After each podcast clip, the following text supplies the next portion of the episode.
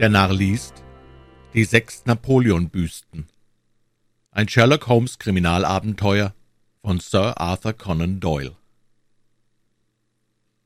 Es war nichts Ungewöhnliches, wenn Inspektor Lestrade von Scotland Yard sich des Abends bei uns einfand. Seine Besuche waren Holmes schon aus dem Grunde nicht unangenehm, weil er dadurch mit den Vorgängen im Hauptpolizeiamt in Fühlung blieb. Er hörte die Erzählungen Lestrades aufmerksam an und gab ihm aus seinem reichen Schatz von Kenntnissen und Erfahrungen gerne einen Wink oder eine Andeutung, ohne selbst handelnd einzugreifen. Eines Abends nun war Lestrade, nachdem er die üblichen Bemerkungen über die Witterung und die letzten Zeitungsneuigkeiten gemacht hatte, auffallend still und beschränkte sich darauf, nachdenklich an seiner Zigarre zu ziehen. Holmes sah ihn scharf an. »Sonst nichts los?« fragte er nach einer Weile. »Nichts von Bedeutung, Herr Holmes.« »Nur raus mit der Sprache.« Lestrade lachte. »Nun, Herr Holmes, leugnen hat Ihnen gegenüber ja doch keinen Zweck. Ich habe tatsächlich etwas auf dem Herzen, aber es ist so eine dumme Geschichte, dass ich Sie eigentlich nicht damit belästigen wollte. Auf der anderen Seite ist die Sache doch wieder merkwürdig, und meines Wissens haben Sie ja gerade für das Außergewöhnliche eine besondere Vorliebe. Freilich schlägt es nach meinem Dafürhalten mehr in Dr. Watsons Fach als in unseres. Also was Krankhaftes? fragte ich. Ja, was Verrücktes, antwortete er. Sogar was besonders Verrücktes. Können Sie sich vorstellen, dass es heute noch einen Menschen gibt, der von einem solchen Hass gegen Napoleon I. erfüllt ist, dass er alle Büsten von ihm, deren er habhaft werden kann, in Stücke zerschlägt? Holmes sank teilnahmlos in seinen Stuhl zurück. »Das ist nichts für mich«, sagte er. »Das habe ich mir auch gedacht. Aber immerhin, wenn jemand nächtlicherweile einbricht und fremde Büsten stiehlt und vernichtet, so muss sich außer dem Arzt auch die Polizei mit ihm beschäftigen.« Holmes setzte sich wieder aufrecht. »Einbruch. Das klingt schon interessanter. Erzählen Sie weiter.« Lestrade zog sein amtliches Notizbuch aus der Tasche, um an der Hand seiner Aufzeichnungen die Einzelheiten in sein Gedächtnis zurückzurufen. »Der erste Fall hat sich vor vier Tagen ereignet«, fuhr er fort. »Es war bei Morse Hudson, der einen Verkaufsladen für Bilder und Büsten in der Kenningtonstraße hat. Der Verkäufer hatte den vorderen Verkaufsraum einen Augenblick verlassen, als er plötzlich einen starken Krach hörte. Er stürzte rasch herbei und fand eine Gipsfigur Napoleons, die mit mehreren anderen Kunstwerken auf dem Ladentisch gestanden hatte, zertrümmert am Boden liegen. Er lief schnell raus auf die Straße, konnte aber, trotzdem ihm verschiedene Leute erklärten, sie hätten einen Mann aus dem Laden herauskommen sehen, weder diesen Menschen selbst erblicken, noch einen Anhaltspunkt zu seiner Ermittlung finden. Es schien sich um einen jener sinnlosen Akte von Zerstörungswut zu handeln, wie sie von Zeit zu Zeit vorkommen, und als solcher wurde er auch dem diensttuenden Polizisten gemeldet. Der Wert der Figur betrug nur wenige Schillinge, und die ganze Sache erschien zu unbedeutend, um eine eingehendere Untersuchung einzuleiten. Der zweite Fall war jedoch schon ernster und auch eigentümlicher. Er hat sich erst vergangene Nacht zugetragen. In der Kenningtonstraße, nur ein paar hundert Meter von dem Hutchinson-Geschäft entfernt, wohnt ein sehr bekannter praktischer Arzt namens Barnicott, der eine sehr ausgedehnte Praxis südlich der Themse hat. Seine Wohnung und sein Hauptsprechzimmer befinden sich in der Kenningtonstraße. Außerdem hält er aber noch in einem Hause der Lower Brixtonstraße, zwei Meilen entfernt, Sprechstunden ab. Dieser Dr. Barnicott ist ein begeisterter Verehrer Napoleons und besitzt eine Menge Bilder, Bücher und sonstige Andenken von dem französischen Kaiser. Vor kurzem hat er auch bei Hudson zwei Gipsbüsten des berühmten Napoleonkopfes von dem französischen Bildhauer de Vigny gekauft. Die eine derselben stellte er im Eingang seines Hauses in der Kenningtonstraße auf, die andere auf dem Kaminsims seines Sprechzimmers in der Lower Brixtonstraße. Als Dr. Barnicott heute früh nun herunterkam, fand er zu seiner Überraschung, dass während der Nacht in seiner Wohnung eingebrochen, aber weiter nichts gestohlen worden war als die Napoleonbüste in der Vorhalle. Sie war hinausgetragen und mit Gewalt gegen die Gartenmauer geworfen worden, wo man die Bruchstücke noch liegen sehen konnte. Holmes rieb sich die Hände. »Das ist entschieden merkwürdig«, sagte er. »Ich dachte mir, dass Sie's interessieren würde. So lassen Sie mich weitererzählen. Die Sache ist noch nicht zu Ende.« Mittags ging Dr. Barnicott in sein zweites Sprechzimmer, und siehe da, dort war das Fenster geöffnet, und die Trümmer der zweiten Büste lagen am Boden umher. Sie war an ihrem Standorte vollständig in Stücke zerschlagen worden. In beiden Fällen hat der Verbrecher oder Geisteskranke keine Spur zurückgelassen, die uns auch nur den geringsten Anhaltspunkt zu seiner Ergreifung liefern könnte. Das sind die Tatsachen, Herr Holmes. Sie sind eigenartig, ganz seltsam, sagte Holmes. Können Sie mir vielleicht angeben, ob die beiden Büsten des Dr. Barnicott genau ebenso waren wie die bei Hudson zerschlagenen? Es waren ganz gleiche Nachbildungen desselben Modells. Dieser Umstand spricht gegen die Annahme, dass der Täter von einem allgemeinen Hass gegen Napoleon geleitet worden sei. Denn wenn man bedenkt, wie viel hundert Statuen des großen Kaisers in London stehen, ist es äußerst unwahrscheinlich, dass ein wahnsinniger Bilderstürmer zufällig gerade hintereinander drei Stück von demselben Modell erwischen sollte. Das habe ich mir auch gesagt, antwortete Lestrade. Andererseits ist Hudson der Büstenlieferant für diesen ganzen Stadtteil, und diese drei Köpfe waren die einzigen dieser Art und hatten schon jahrelang in seinem Laden gestanden. Daher ist es, obwohl es, wie Sie ganz richtig bemerken, in London Hunderte von Napoleon-Büsten gibt, doch nicht unwahrscheinlich, dass in diesem Bezirk nur diese drei existieren. Ein Fanatiker aus jener Gegend könnte also sehr wohl damit sein allgemeines Zerstörungswerk angefangen haben. Wie denken Sie darüber, Herr Dr. Watson? Bei dieser Krankheitsform ist alles möglich, erklärte ich. Es handelt sich offenbar um jene geistige Störung, die die neuere Psychopathie als fixe Idee bezeichnet. Dieselbe äußert sich oft nur in unmerklichen Anzeichen, und der Kranke kann sonst vollkommen normal sein. Bei einem Mann, der sich stark in die Lektüre napoleonischer Geschichte vertieft oder dessen Familie womöglich infolge der Kriege Unbill erlitten hat, könnte sich leicht eine solche fixe Idee gebildet haben, unter deren Einfluss er zu jeder Gewalttat in dieser Richtung fähig wäre. Deine medizinischen Ausführungen vermögen meinem Laienverstand nicht recht einzuleuchten, mein lieber Watson, sagte Holmes kopfschüttelnd. Ich kann mir nicht vorstellen, wie auch die stärkste fixe Idee deinen interessanten Kranken in den Stand setzen sollte, die zwei Büsten des Dr. Barnicott ausfindig zu machen. Nun, wie erklärst du dir's denn? Ich kann die Sache überhaupt noch nicht ganz durchschauen, ich wollte vorläufig nur so viel bemerken, dass dieser exzentrische Herr nach einer ganz bestimmten Methode vorgeht und mit Überlegung handelt. So hat er zum Beispiel im Wohnhaus des Dr. Barnicott, wo ein Geräusch die Familie hätte wecken können, die Büste mit hinausgenommen und erst draußen zerschlagen, wohingegen er sie in dem anderen Sprechzimmer, wo diese Gefahr geringer war, gleich an Ort und Stelle zertrümmert hat. Die ganze Sache ist scheinbar sehr geringfügig, wenn ich aber bedenke, dass meine berühmtesten Fälle immer einen wenig versprechenden Anfang hatten, so wage ich nichts mehr, als unbedeutend anzusehen. Erinnerst du dich noch, Watson, wie die furchtbare Tragödie der Familie Abernethy zuerst in Gestalt eines kaum wahrnehmbaren Eindrucks, den an einem heißen Sommertage ein Stängelchen Petersilie auf der Butter hinterlassen hatte, zu meiner Kenntnis gelangte? Ich kann mich also einstweilen nicht mit einem erhabenen Lächeln über die Sache hinwegsetzen. Lestrade und äh, Sie werden mich sehr verbinden, wenn Sie mir von irgendwelchen neuen Vorfällen in dieser sonderbaren Angelegenheit sofort Mitteilung machen. Diese Nachricht traf rascher ein und lautete ernster, als sich mein Freund gedacht haben mochte. Als ich am nächsten Morgen noch mit Ankleiden beschäftigt war, klopfte es an die Tür meines Schlafzimmers, und herein trat Holmes mit einem Telegramm in der Hand. Er las es laut vor. Sofort kommen, Pittstraße 131, Kensington, Lestrade. Was mag denn los sein? fragte ich. Weiß ich auch nicht irgendwas, aber ich vermute, es ist die Fortsetzung der Geschichte von den Statuen.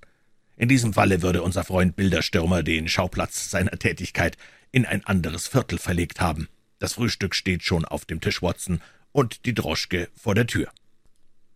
Nach einer halben Stunde waren wir bereits in der Pittstraße, einer kleinen ruhigen Straße, ganz in der Nähe der belebtesten Londoner Geschäftsgegend. Nummer 131 war eins der schmucklosesten alten Häuser, wo man möglichst unromantisch wohnt. Als wir vorfuhren, fanden wir das Gitter vor dem Hause von einer neugierigen Menge umlagert. Holmes gab ein Zeichen mit der Pfeife. Wahrhaft, Watson, es ist zum Mindesten ein Mordversuch gemacht worden, sonst würde kein Berichterstatter hier sein. Sieh mal, wie er sich vorbeugt und beinahe den Hals ausreckt, deutet alles auf eine Gewalttat hin. Und was soll das heißen?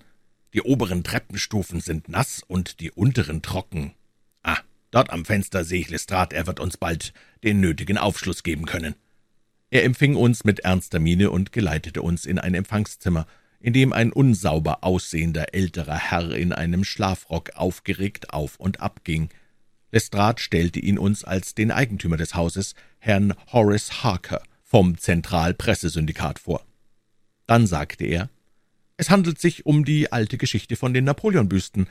Sie schienen sich gestern Abend dafür zu interessieren, Herr Holmes, und daher glaubte ich, es würde Ihnen nicht unangenehm sein, die Fortsetzung zu erfahren. Die Sache hat schon eine ernstere Wendung genommen.« »Wie weit hat sie sich denn entwickelt?« »Bis zum Mord. Herr Harker, wollen Sie diesen Herrn den Vorgang genau erzählen?« Der Mann im Schlafrock wandte sich uns zu. Er war gänzlich niedergeschlagen. »Es ist eine der eigentümlichsten Begebenheiten«, begann er.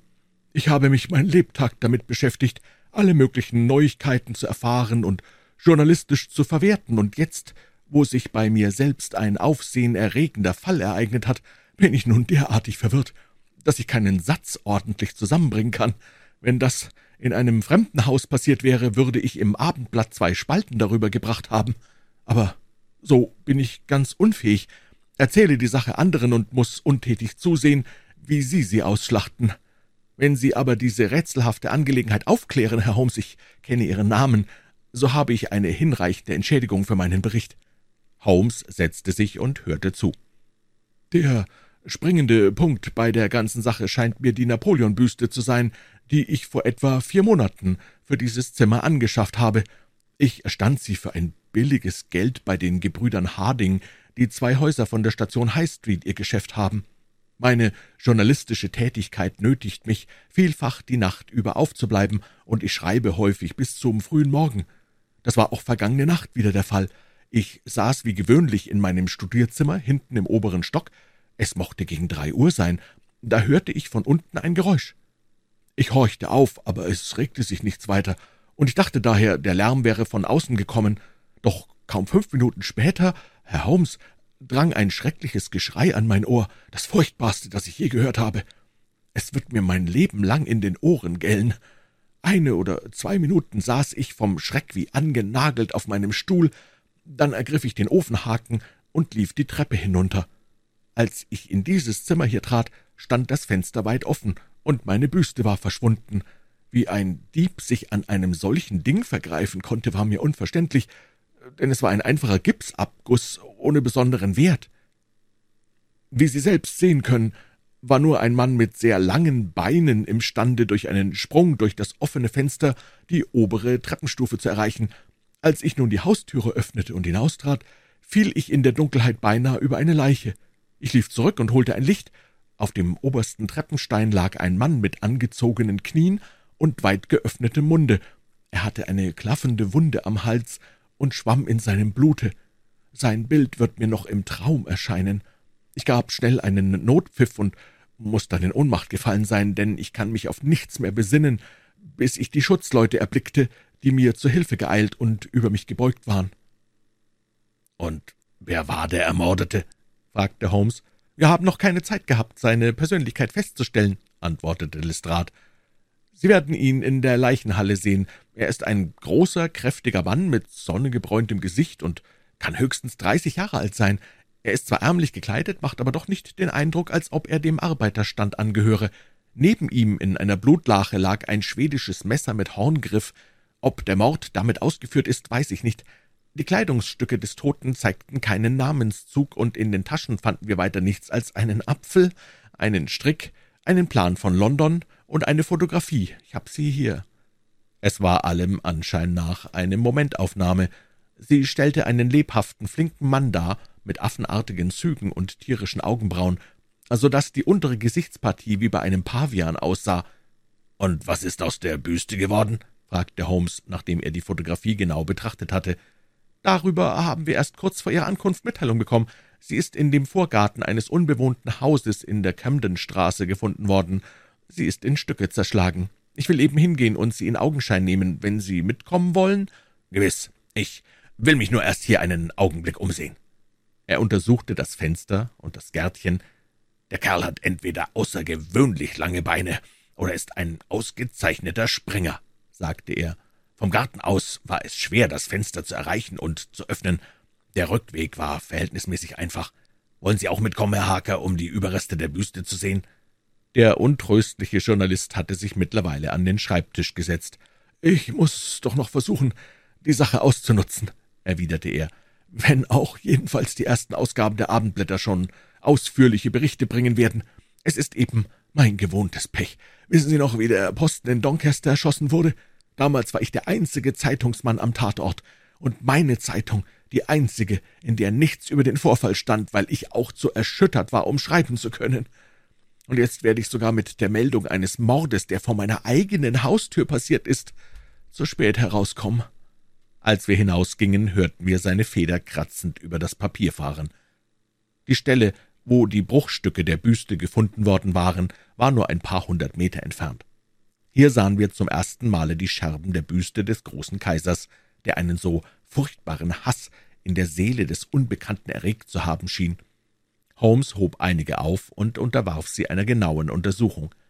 Die Spannung auf seinem Gesicht und sein ganzes Benehmen verrieten mir, dass sie nicht ganz ergebnislos gewesen war, dass er wenigstens eine Spur gefunden haben musste. »Nun?« fragte Lestrade. Holmes zuckte die Achseln. »Wir sind noch weit vom Ziel«, sagte er. »Immerhin, nun, immerhin haben wir einige Hinweise, denen wir folgen können. Der Besitz dieser Gipsbrocken war dem merkwürdigen Verbrecher mehr wert als ein Menschenleben. Das ist ein Punkt. Weiter besteht die auffällige Tatsache, dass er die Büste nicht im Hause oder unmittelbar davor zertrümmert hat, wenn es ihm überhaupt lediglich auf ihre Vernichtung angekommen ist. Er ist wahrscheinlich von dem anderen Burschen überrascht worden und wusste kaum, was er tat. Jawohl, das ist nicht unmöglich. Ich möchte aber doch nicht verfehlen, Ihr Augenmerk besonders auf die Lage dieses Grundstücks zu richten. Lestrade sah meinen Freund an. Das Haus ist nicht bewohnt. Er wusste also, dass er in diesem Garten nicht gestört würde. Allerdings, aber in dieser selben Straße liegt noch ein leeres Haus, an dem er vorbei musste, um hierher zu kommen. Warum hat er die Büste nicht in jenem Vorgarten zerbrochen, musste doch jeder Schritt weiter die Gefahr, gesehen zu werden, erhöhen. Ich bin am Ende meines Witzes, antwortete Lestrade. Holmes deutete auf die Straßenlaterne über uns. Hier konnte er sehen, dort nicht. Das wird wohl der Grund gewesen sein. Wirklich, das ist richtig, sagte Lestrade. Nun, fällt mir auch wieder ein, dass Dr. Barnicotts Büste in der Nähe der Lampe zerschlagen worden ist. Aber was schließen Sie aus diesem Umstand, Herr Holmes? Man darf ihn nicht vergessen, muss ihn stets im Auge behalten. Vielleicht werden wir im späteren Verlauf der Sache darauf zurückkommen müssen. Welche Schritte beabsichtigen Sie nun weiter zu tun, Herr Lestrade? Am besten wird es meiner Ansicht nach sein, zunächst die Leiche zu identifizieren das wird keine Schwierigkeiten machen. Wenn wir dann wissen, wer er ist und wer seine Genossen sind, werden wir auch leicht herausbekommen, was er vergangene Nacht in der Pittstraße getan hat, mit wem er hier zusammengestoßen ist und wer ihn auf der Treppe des Herrn Harter erstochen hat. Meinen Sie das nicht auch? Das hört sich nicht übel an, aber doch ist es nicht genau der Weg, den ich einschlagen würde, um der Sache auf den Grund zu kommen. Wie würden Sie's denn machen? Oh, lassen Sie sich durch mich in keiner Weise beeinflussen. Es ist besser, wenn jeder von uns seinen eigenen Weg geht. Wir können dann hinterher vergleichen und einander ergänzen. Gut, sagte Lestrade. Wenn Sie in die Pittstraße zurückgehen und Herrn Harker sehen, können Sie ihm sagen, ich wäre zu dem sicheren Schluss gelangt, dass ein gefährlicher, blutdürstiger Irrsinniger mit Napoleon-Wahnvorstellungen ihm nächtlicherweile einen Besuch abgestattet hat. Er kann dieses Urteil in seinem Artikel gut verwerten. Lestrade sah Holmes erstaunt an. Das ist doch nicht Ihre ernstliche Überzeugung. Mein Freund lächelte. Vielleicht, vielleicht auch nicht. Auf alle Fälle wird sie Herrn Harker und den Abonnenten des Zentralpressesyndikats interessant sein. Nun, lieber Watson, wir wollen aufbrechen. Wir haben heute ein langes und ziemlich anstrengendes Tagewerk vor uns. Sie, Herr Lestrade, würde ich gerne, wenn Sie es irgendwie möglich machen können, heute Abend um sechs Uhr in der Bakerstraße widersprechen. Bis dorthin möchte ich die Fotografie, die bei dem Toten gefunden worden ist, bei mir behalten Möglicherweise muss ich Sie um Ihr Geleit zu einer kleinen Expedition in der kommenden Nacht ersuchen. Wenn meine Vermutungen sich als richtig erweisen, wird es sich nicht umgehen lassen. Bis dahin adieu und viel Glück. Sherlock Holmes und ich wanderten zusammen nach der Hochstraße, wo wir den Laden der Gebrüder Harding besuchten, von denen die Büste gekauft worden war. Ein junger Mann erklärte uns, dass Herr Harding erst am Nachmittag wieder ins Geschäft zurückkehren würde und er selbst nicht in der Lage sei, uns Aufschluss zu geben, weil er erst vor kurzem eingetreten sei. Holmes war anfangs etwas verstimmt, dann sagte er aber, »Nun ja, Watson, wir können nicht erwarten, dass alles gleich nach Wunsch geht. Wir müssen eben am Nachmittag wieder nachfragen. Wie du ohne Zweifel bereits geahnt haben wirst, bin ich im Begriff, den Ursprung dieser Büsten zu ermitteln. Auf diese Weise könnte man womöglich herausbekommen, ob es eine besondere Bewandtnis damit hat und daraus vielleicht ihr merkwürdiges Geschick erklären.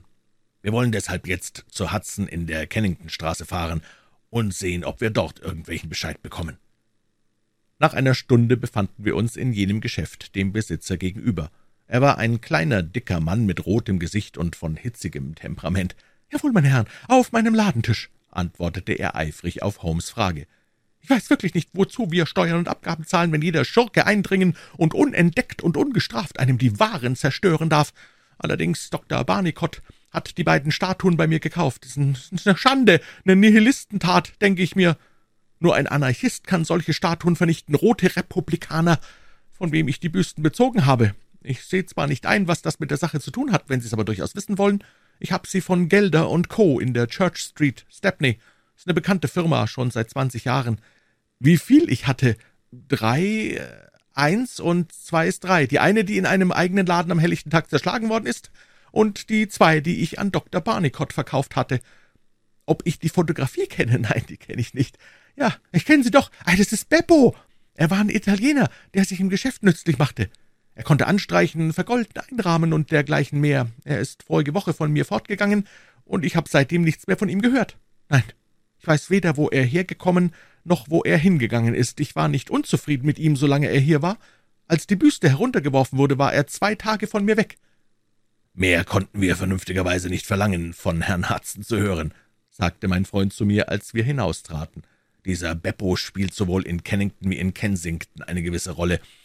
Es dürfte sich also eine Fahrt von zehn Meilen wohl lohnen. Wir wollen nun ohne Verzug nach Stepney zu Gelder fahren, wo die Büsten fabriziert worden sind. Es sollte mich sehr wundern, wenn wir dort keinen nennenswerten Aufschluss bekämen. Unser Weg führte durch das vornehme London, durch die Hotel- und Theatergegend, durch das Zeitungs- und Geschäftsviertel und endlich durch das Hafenviertel, bis wir in einem Themse-Stadtteil von ungefähr 100.000 Einwohnern ankamen, wo in schwarz geräucherten Mietskasernen die Ausgestoßenen Europas hausen. Hier fanden wir in einer breiten Nebenstraße, wo einst reiche Kaufleute gewohnt hatten, die Bildhauerei, die wir suchten. Draußen im Hof befanden sich viele Denkmäler und Statuen. Im Inneren des Gebäudes waren in einem großen Saal etwa fünfzig Arbeiter mit Aushauen und Formen beschäftigt. Der Werkmeister, ein großer, blonder Deutscher, empfing uns höflich und gab Holmes auf alle Fragen klare Antworten. Aus seinen Büchern ging hervor, dass von einer Marmorkopie des Devinschen Napoleonkopfes hunderte von Gipsnachbildungen angefertigt worden waren, dass aber die drei, die vor etwa einem Jahre an Morse Hudson gegangen waren, aus einem gemeinschaftlichen Teig für sechs Abgüsse stammten, von denen die anderen drei die Gebrüder Harding in Kensington geliefert erhielten. Es lag kein Grund vor, dass diese sechs von denen irgendeiner anderen Serie verschieden sein sollten. Er konnte auch nicht einsehen, weshalb sie jemand gerne vernichten möchte.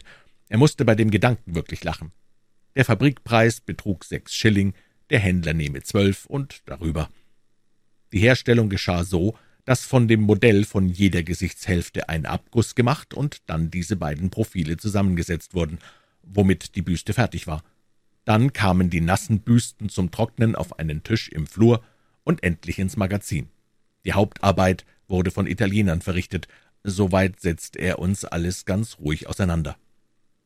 Als er aber die Fotografie sah, ging eine plötzliche Veränderung mit ihm vor. Er zog die Stirn in Falten und wurde rot vor Wut und Zorn. Ah, »Dieser Schurke«, rief er, »ja, in der Tat, ich erkenne ihn wieder. Wir waren immer eine geachtete Firma, und das einzige Mal, wo die Polizei bei uns war, war es auch wegen dieses Schuftes. Es ist jetzt ein Jahr her. Er hatte auf der Straße einen Landsmann mit dem Messer gestochen, kam dann zur Arbeit hierher, die Polizei folgte ihm auf den Fersen und nahm ihn fort. Beppo hieß er. Den Zunamen hab ich nie gekannt. Gott behüte mich davor, dass ich je wieder einen Menschen mit einem solchen Affengesicht einstell. Aber er war ein tüchtiger Arbeiter, einer von den Besten. Wie viel Strafe hat er damals bekommen? Der Verletzte ist nicht gestorben, und so ist er mit einem Jahr davon gekommen. Ich glaube, dass er jetzt wieder raus ist. Er hat sich aber noch nicht wieder hier sehen lassen. Ein Vetter von ihm steht noch in unseren Diensten. Ich nehme an, dass der Ihnen Näheres sagen kann. Nein, nein, rief Holmes, sagen Sie seinem Vetter um Gottes willen kein Wort, kein Wort. Ich bitte Sie darum.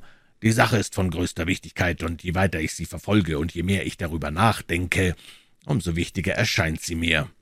Als Sie im Buch nachsahen, wann diese Büsten verkauft worden sind, bemerkte ich, dass es am 3. Juni vergangenen Jahres gewesen ist. Wissen Sie vielleicht noch das Datum von Beppos Verhaftung? Aus der Lohnliste lässt es sich ungefähr sehen, antwortete der Werkmeister. Jawohl, fuhr er fort, nachdem er eine Zeit lang nachgeblättert hatte. Zum letzten Mal hat er am 20. Mai Lohn bekommen. »Ich danke Ihnen«, sagte Holmes. »Ich glaube nicht, dass ich Sie noch weiter zu bemühen brauche.« Nachdem er der Vorsicht halber nochmals gebeten hatte, über unsere Nachforschungen strengstes Schweigen zu beobachten, entfernten wir uns und lenkten unsere Schritte nach Westen zurück. Es war bereits am späten Nachmittag, als wir endlich Zeit fanden, in einem Restaurant einen Imbiss zu nehmen am Eingang desselben erblickten wir ein Extrablatt mit der Überschrift »Schreckenstat in Kensington, Mord eines Irrsinnigen«. Holmes ließ sich eines geben, um es beim Essen zu lesen. In zwei Spalten war in höchst sensationeller Weise das ganze Ereignis in den grellsten Farben geschildert. Ein paar Mal musste Holmes lachen. »Unser Freund Harker hat seine Sache noch gut gemacht. Sehr gut. Watson, hör mal folgende Stelle. Zu unserer Befriedigung können wir feststellen, dass in diesem Fall keinerlei Meinungsverschiedenheit besteht, denn Herr Lestrade, einer der erfahrensten Beamten von Scotland Yard und der bekannte Privatdetektiv Sherlock Holmes sind ganz unabhängig voneinander zu dem übereinstimmenden Ergebnis gelangt, dass die verschiedenen auffälligen Vorkommnisse der letzten Tage, die nun ein so tragisches Ende genommen haben, eher die Tat eines irrsinnigen als eines überlegenden Verbrechers sind. Den Umständen nach kann nur ein Geisteskranker der Täter sein. Die Presse, fügte er dann selbst hinzu, ist eine sehr schätzenswerte Einrichtung, wenn man sie zu benutzen versteht. Und nun wollen wir, sobald du mit dem Essen fertig bist, wieder nach Kensington zurück und sehen, was wir bei den Gebrüdern Harding über die Sache in Erfahrung bringen können. Der Gründer dieses großen Kaufhauses war ein lebhafter kleiner Herr, körperlich und geistig gewandt. »Jawohl, mein Herr, ich äh, habe den Bericht schon in den Abendblättern gelesen. Herr Harker ist ein Kunde von mir. Wir haben ihm den Kopf vor einigen Monaten geliefert. Wir hatten drei von Gelder und Co. Sie sind alle verkauft. An wen? Das können wir Ihnen an der Hand unserer Bücher ganz leicht sagen. Jawohl, hier habe ich's schon. Eine an Herrn Harker, eine an Herrn Joshua Brown in Chiswick und eine an Herrn Sandford in Reading. Wollen Sie sich bitte selbst überzeugen? Nein, das Gesicht auf der Fotografie habe ich nie gesehen. Man würde es wegen seiner auffallenden Hässlichkeit schwerlich vergessen. Ich habe kaum jemals ein hässlicheres Bild gesehen. Ob bei uns irgendwelche Italiener in Diensten stehen? Ja, wir haben einige als Arbeiter und als Putzer. Dieselben konnten gut einen Einblick in das Verkaufsbuch nehmen, wenn sie Lust dazu hatten. Wir haben keinen Grund, es unter Verschluss zu halten. Ja, es ist allerdings eine eigentümliche, verzwickte Sache. Ich will hoffen, dass Ihre Nachforschungen von Erfolg sind und dass Sie mir dann mal Nachricht geben. Holmes hatte sich, während Herr Harding mit ihm sprach, einige Notizen gemacht, und ich konnte ihm ansehen, dass ihn der Verlauf der Angelegenheit vollauf befriedigte. Er sagte freilich nichts, sondern bemerkte nur, dass wir zu unserer Verabredung mit Herrn Lestrade zu spät kommen würden, wenn wir uns nicht sehr beeilten. Als wir in der Bakerstraße ankamen, war der Inspektor denn auch schon da und schritt ungeduldig in unserem Zimmer auf und ab. An seiner wichtigen Miene war zu erkennen, dass seine Arbeit an diesem Tage nicht vergeblich gewesen war.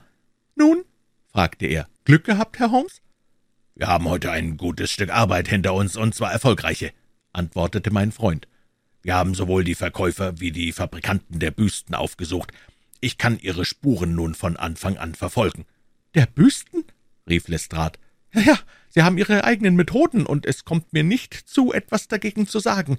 Doch glaube ich, ein besseres Tagewerk verrichtet zu haben als Sie. Ich habe die Leiche identifiziert.« »Was Sie sagen?« »Und den Grund zum Verbrechen gefunden?« »Ausgezeichnet!« »Wir haben nämlich einen Inspektor Saffron Hill, einen genauen Kenner des italienischen Viertels, aus einem Wahrzeichen der katholischen Kirche, das der Ermordete um den Hals trug, und aus seiner braunen Gesichtsfarbe schloss ich, dass er ein Italiener sei, und Hill, den ich hinzuzog, erkannte die Leiche sofort wieder.« Er heißt Pietro Benucci, stammt aus Neapel und ist einer der gefährlichsten Burschen in London. Er ist Mitglied der Mafia, wie Sie wissen, ein Geheimbund, der den Mord auf sein Banner geschrieben hat. Die Sache klärt sich nun folgendermaßen auf. Sein Mörder ist auch ein Italiener und gehört ebenfalls der Mafia an. Dieser hat sich aber gegen die Vorschriften vergangen, und Pietro ist mit seiner Verfolgung betraut worden. Die Fotografie, die wir bei der Leiche gefunden haben, ist wahrscheinlich die des Mörders. Pietro hat sie bekommen, um keinen Falschen niederzustechen. Er hat ihn nun verfolgt, in ein Haus einbrechen sehen, ihm draußen aufgelauert und in dem entstandenen Handgemenge selbst den Todesstoß bekommen. Was sagen Sie dazu, Herr Holmes? Holmes klatschte beifällig in die Hände. Großartig, Herr Lestrade, großartig, rief er. Aber ich habe Ihre Erklärung von der Zerstörung der Büsten nicht recht verstanden. Der Büsten? Äh, spuken Ihnen die Büsten immer noch im Kopf rum? Das ist ganz nebensächlich, gewöhnlicher Diebstahl, sechs Monate Gefängnis im höchsten Fall. In erster Linie müssen wir doch den Mörder suchen, und ich kann Ihnen sagen, dass ich alle Fäden bereits in der Hand halte. Und was gedenken Sie nun zunächst zu tun? Das ist sehr einfach. Ich werde mit Hill ins italienische Viertel gehen, den Mann mit Hilfe unserer Fotografie ausfindig machen und ihn wegen Mordes verhaften. Wollen Sie mitkommen? Ich denke nicht. Ich glaube, wir können unser Ziel auf noch einfachere Weise erreichen. Ich kann's zwar nicht mit Bestimmtheit sagen, weil alles davon abhängt, nun, weil alles von einem Punkte abhängt, der sich unserer Kontrolle vollständig entzieht. Aber ich hege große Hoffnung, in der Tat, ich möchte zwei gegen eins wetten, dass, wenn Sie sich heute Nacht uns anschließen, ich Ihnen behilflich sein kann, ihn dingfest zu machen. Im italienischen Viertel? Nein, in Chiswick ist eine Adresse, wo wir ihn, glaube ich, eher finden werden. Wenn Sie heute Nacht mit mir nach Chiswick kommen wollen, Lestrade verspreche ich Ihnen, Sie morgen ins italienische Viertel zu begleiten. Die Verzögerung kann ja nichts schaden. Nun werden uns allen ein paar Stunden Schlaf gut tun, und ich schlage vor, nicht vor elf aufzubrechen, denn wir werden aller Voraussicht nach vor Tagesanbruch nicht zurückkommen. Sie können mit uns essen, Lestrade, und sich dann auf dem Sofa etwas ausruhen. Du kannst einstweilen nach einem Extraboten klingeln, Watson, denn ich muss vorher noch einen sehr wichtigen Brief wegschicken.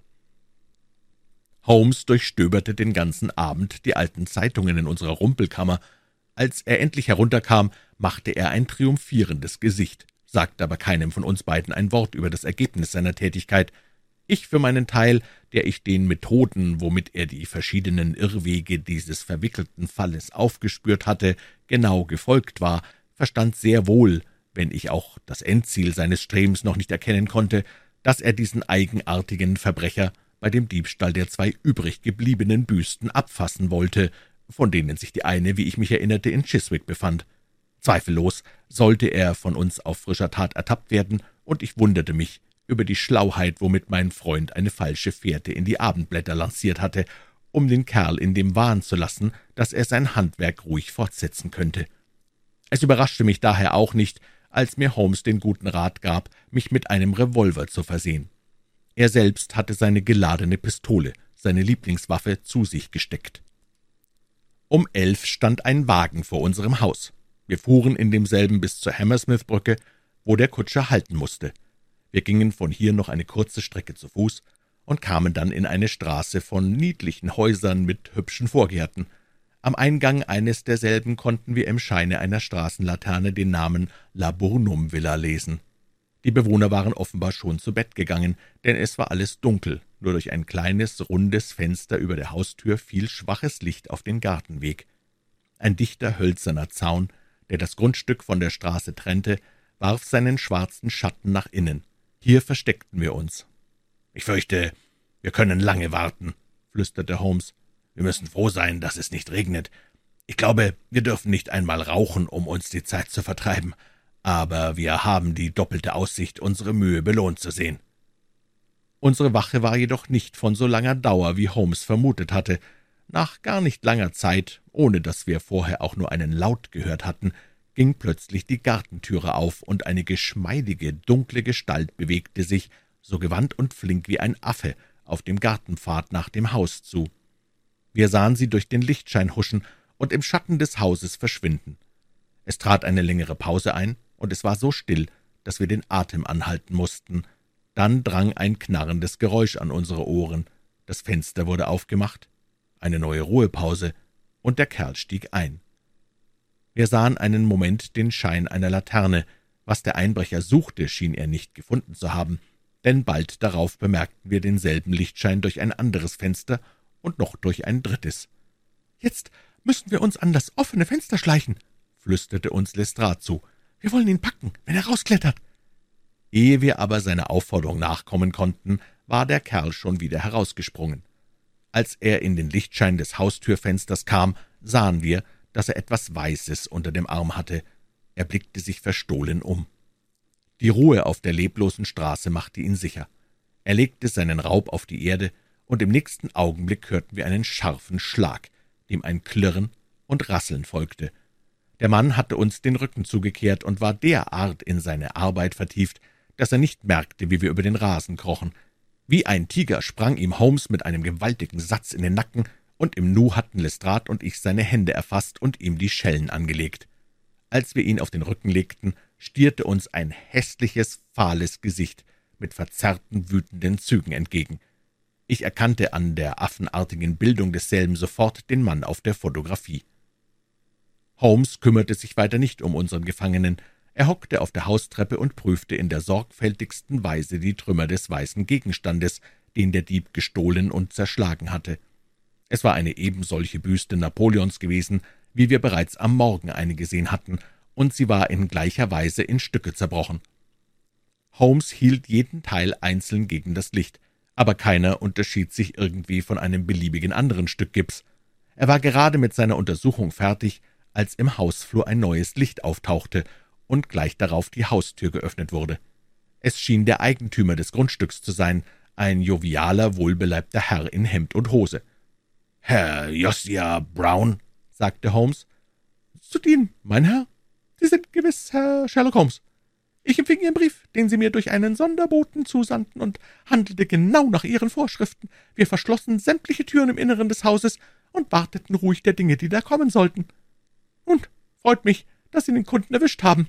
Ich darf Sie wohl einladen, hereinzukommen und eine kleine Stärkung zu sich zu nehmen?« Lestrade wollte jedoch seinen Mann möglichst schnell in Sicherheit bringen, Daher wurde unser Aufenthalt nicht lange ausgedehnt. Als nach einigen Minuten unser Wagen kam, stiegen wir alsbald ein und fuhren zusammen nach London. Unser Gefangener gab keinen Ton von sich.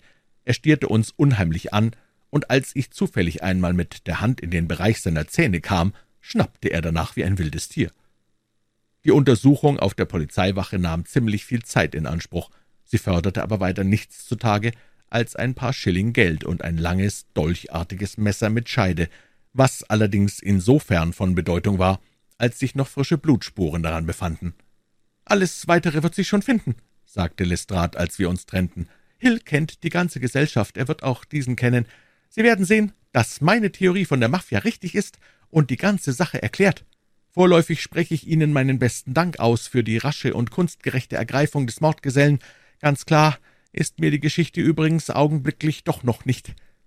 »Zu längeren Auseinandersetzungen ist es etwas zu spät geworden«, erwiderte Holmes. »Außerdem ist ein Punkt auch für mich noch nicht vollständig aufgeklärt. Der Fall scheint es jedoch zu lohnen, dass man ihn bis zum letzten Ende verfolgt. Wenn Sie morgen Abend um sechs Uhr wieder in meine Wohnung kommen wollen, glaube ich, Ihnen zeigen zu können, dass Sie die Sache auch jetzt noch nicht begriffen haben. Sie ist in mancher Beziehung ohne Beispiel in der Kriminalgeschichte.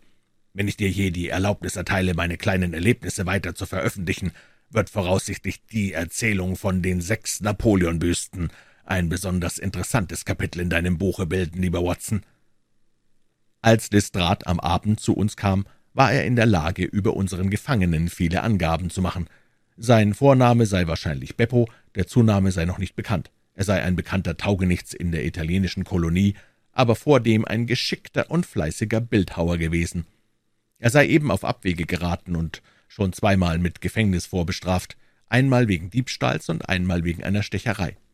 Er könne perfekt Englisch, seine Gründe zur Vernichtung der Büsten seien noch unbekannt, und er verweigere jede Auskunft darüber. Die Polizei habe jedoch ermittelt, dass er diese Büsten sehr wohl selbst angefertigt haben könnte, weil er solche Arbeiten bei Gelder und Co. ausgeführt habe. Holmes hörte diese Mitteilungen, obwohl sie uns meistenteils bekannt waren, freundlich an aber ich kannte ihn zu gut, um deutlich zu sehen, dass er mit seinen Gedanken anderswo war. Trotzdem er seine gewöhnliche Miene zur Schau trug, merkte ich ihm eine gewisse Ungeduld und Erwartung an. Endlich sprang er vom Stuhl auf, Seine Augen glänzten. Es hatte geklingelt. Gleich darauf vernahmen wir Schritte, und ein ältlicher Herr mit gerötetem Gesicht und grauem Backenbart wurde hereingeführt. Er hatte in der rechten Hand eine große, altmodische Reisetasche, die er vorsichtig auf den Tisch setzte. »Bin ich hier recht bei Herrn Sherlock Holmes?« Mein Freund verbeugte sich lächelnd und sagte, »Sie sind gewiss Herr Sandford aus Reading?« »Jawohl, mein Herr. Ich habe mich leider etwas verspätet, aber die Züge lagen ungünstig, Sie schrieben mir wegen einer Büste, die sich in meinem Besitz befindet. Gewiss. Ich habe Ihren Brief mitgebracht. Sie schreiben, ich beabsichtige, eine Kopie von Devines Napoleon zu kaufen und würde Ihnen für die Ihrige zehn Pfund zahlen. Stimmt das? Allerdings. Ihr Brief hat mich etwas überrascht. Ich konnte mir nicht denken, woher Sie wissen sollten, dass ich ein solches Ding hatte. Natürlich müssen Sie darüber erstaunt gewesen sein. Die Erklärung ist jedoch sehr einfach. Herr Harding, der Inhaber der Firma Gebrüder Harding, teilte mir mit, dass Sie die letzte derartige Büste bekommen hätten und gab mir gleichzeitig Ihre Adresse. So verhält sich also die Sache. Hat er Ihnen auch den Preis gesagt? Nein, das hat er nicht getan. Nun, ich bin ein ehrlicher, wenn auch kein reicher Mann. Ich habe fünfzehn Schilling bezahlt. Ich will Ihnen nicht das verheimlichen, ehe ich die zehn Pfund annehme. Ihre Rechtschaffenheit macht Ihnen alle Ehre, Herr Sanford, aber nachdem ich Ihnen nun mal diese Summe geboten habe, will ich auch dabei bleiben. Gut, Sie sind sehr nobel. Ich habe den Kopf Ihrem Wunsche gemäß gleich mitgebracht. Hier ist er. Er machte die Reisetasche auf, und heraus kam eine getreue Nachbildung des Devinschen Napoleon aus Gips, wie wir sie in ihren Stücken schon ein paar Mal gesehen hatten. Holmes zog ein Papier aus der Tasche und legte eine Zehn-Pfund-Note auf den Tisch. »Wollen Sie bitte dieses Schreiben in Gegenwart dieser Zeugen unterzeichnen, Herr Sanford? Es besagt nur, dass Sie jedwedes Recht, das Sie an der Büste haben, auf mich übertragen. Ich bin ein vorsichtiger Mann, wie Sie sehen, und man weiß nie, was sich später aus einer Sache entspinnt. Danke, Herr Sanford. Hier ist Ihr Geld. Ich wünsche Ihnen einen schönen guten Abend.« Sobald unser Besucher hinaus war, zeigte mein Freund ein eigentümliches Verhalten. Er nahm aus einer Schublade ein reines Tuch, breitete es auf dem Tisch aus, dann stellte er seine eben erworbene Büste darauf. Zum Schluss nahm er eine Pistole und gab einen scharfen Schuss auf das Haupt Napoleons ab. Die Figur zerbrach in Stücke, die Holmes begierig betrachtete. Im nächsten Moment stieß er einen Freudenschrei aus und hob ein Stück in die Höhe, in dem ein runder, dunkler Gegenstand steckte, wie eine Rosine in einem Kuchen. »Meine Herren«, rief er triumphierend, »darf ich Ihnen die berühmte schwarze Perle der Borgia zeigen?« Lestrade und ich war eine Weile sprachlos. Dann aber brachen wir ganz unwillkürlich in lautes Beifallklatschen aus, wie ein Theaterpublikum, wenn die Lösung des Stückes kommt. Eine flüchtige Röte überflog meines Freundes bleiche Wangen, und er verbeugte sich wie der dramatische Künstler, der für den Beifall des Auditoriums dankt. In solchen Augenblicken war er nicht mehr die denkende, fühllose Maschine, sondern verriet die allgemein menschliche Liebe für Bewunderung und Beifall – wenn er auch als stolzer und zurückhaltender Mann öffentliches Lob verabscheute, so konnte er doch durch die unwillkürliche Beifallskundgebung eines Freundes tief erschüttert werden.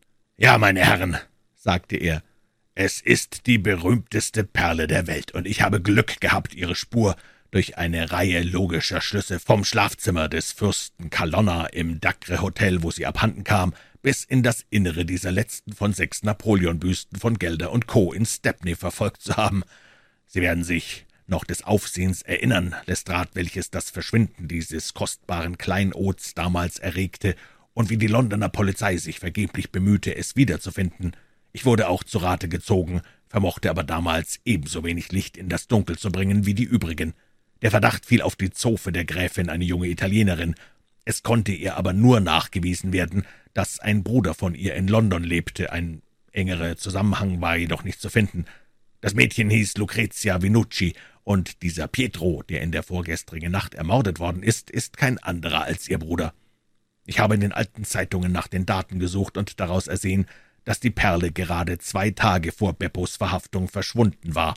Er wurde damals wegen einer Messeraffäre verfolgt und in der Werkstatt bei Gelder und Co. im selben Moment ergriffen – als diese Büsten hergestellt wurden. Sie werden nun das Folgende, wenn auch in anderer Reihenfolge als ich, ohne Schwierigkeiten begreifen können. Beppo hatte die Perle in seinem Besitz, vielleicht hatte er sie von Pietro gestohlen, vielleicht war er auch sein Komplize, womöglich gar der Zwischenträger zwischen Pietro und seiner Schwester. Ob die eine oder die andere Annahme richtig ist, tut nichts zur Sache. Es kommt nur darauf an, dass er die Perle hatte und zur Zeit, als ihn die Polizei verfolgte, bei sich trug. Er lief in die Werkstatt, er wusste, dass er in etlichen Minuten eine Durchsuchung zu gegenwärtigen hatte, bei der man die Perle finden würde. Da sah er sechs Napoleonbüsten im Gang zum Trocknen stehen. Eine derselben war noch weich. Ohne Besinnen machte Beppo ein geschickter Arbeiter ein kleines Loch in die feuchte Gipsmasse, steckte rasch die Perle hinein, machte die Öffnung durch ein paar kunstgerechte Fingerbewegungen wieder zu. Es war ein vortreffliches Versteck. Kein Mensch konnte die Perle an dieser Stelle vermuten und finden. Beppo musste nun ein Jahr ins Gefängnis, währenddessen die sechs Büsten über ganz London zerstreut wurden. Er wusste selbstverständlich nicht, in welcher der Schatz verborgen war. Er konnte ihn nur finden, wenn er sie nacheinander zerschlug. Denn einfaches Schütteln half nichts, weil die Perle in dem nassen Gips wahrscheinlich festgeklebt war, wie es tatsächlich auch der Fall ist. Beppo begab sich mit anerkennenswertem Eifer und der nötigen Zähigkeit auf die Suche. Durch einen Vetter, der bei Gelder arbeitet, erfuhr er die Namen der Käufer jener Büsten. Es gelang ihm, bei Morse Hudson Beschäftigung zu finden, wo er drei davon auskundschaftete. Die Perle war nicht drin. Mit Hilfe eines italienischen Angestellten von Harding brachte er in Erfahrung, wo die drei anderen hingekommen waren. Die eine hatte Haker bekommen, dorthin folgte ihm sein Genosse Petro, um ihn wegen des Verlustes der Perle zur Rechenschaft zu ziehen, wurde aber im Verlauf des darüber entbrannten Streites erstochen. Wenn Beppo sein Genosse war, warum hatte Pietro dann seine Fotografie in der Tasche? warf ich ein um ihn aufzufinden, wenn er sich bei dritten Personen nach ihm erkundigen wollte. Einen anderen Grund kann es wohl kaum gegeben haben. Nach dieser Tat musste Beppo meiner Berechnung nach seine Nachforschungen eher beschleunigen als verzögern, denn er hatte zu befürchten, dass die Polizei das Geheimnis durchschaue, und er musste deshalb die Perle auf jeden Fall eher wiederzuerlangen suchen, als die Polizei seiner habhaft werden konnte. Selbstverständlich wusste ich nicht, ob er sie nicht schon in der Hackischen Büste gefunden hatte. Ja, ich wusste nicht einmal genau, ob es sich um diese Perle handelte. Nur so viel war mir klar, dass er etwas in der Büste gesucht hatte, denn sonst würde er sie nicht an verschiedenen Häusern vorbei gerade in den Garten getragen haben, wo eine Laterne Licht verbreitet. Da Harkers Büste eine von dreien war, so standen meine Chancen wie zwei zu eins, wie ich gestern Abend schon sagte. Es waren noch zwei Büsten übrig, und es war anzunehmen, dass er zuerst die in der Stadt befindliche holen würde. Ich schickte daher an die Bewohner dieses Hauses einen Brief, worin ich sie auf das Bevorstehende aufmerksam machte, und wir begaben uns dann sehr selbst dorthin und hatten das beste Resultat. Nun wurde es mir natürlich zur Gewissheit, dass es sich um die Borgia-Perle handelte. Der Name des Ermordeten bildet das Verbindungsglied zwischen den zwei Fallen. Es war nun noch eine einzige Gipsfigur vorhanden, die in Reading. In dieser musste die Perle sein. Ich habe diese letzte Büste in ihrer Gegenwart ihrem Besitzer abgekauft, und hier ist die Perle. Wir waren eine Weile stumm. Wir haben Sie schon viele Fälle behandeln sehen, Herr Holmes, sagte dann Lestrade. Mehr Scharfsinn und Umsicht haben Sie aber, so viel ich mich entsinnen kann, noch bei keinem an den Tag gelegt. Wir sind nicht eifersüchtig auf Sie in Scotland Yard, nein, im Gegenteil, wir sind stolz auf Sie, und wenn Sie morgen zu uns hinunterkommen, wird Ihnen jeder, vom ältesten Inspektor bis zum jüngsten Schutzmann, mit Freuden die Hand schütteln und gratulieren. Ich danke Ihnen, sagte Holmes. Ich danke Ihnen. Er drehte sich um und schien mir stärker gerührt zu sein als je zuvor. Einen Augenblick später war er aber auch schon wieder der kalte, geschäftsmäßige Denker. Lege die Perle in den Schrank, Watson, sagte er, und nimm die Akten über den Conk-Singleton-Münzprozess heraus. Adieu, Herr Lestrade. Wenn Sie wieder mal eine kleine Aufgabe haben, bin ich gern bereit, soweit es in meinen Kräften steht, Ihnen bei der Lösung behilflich zu sein.«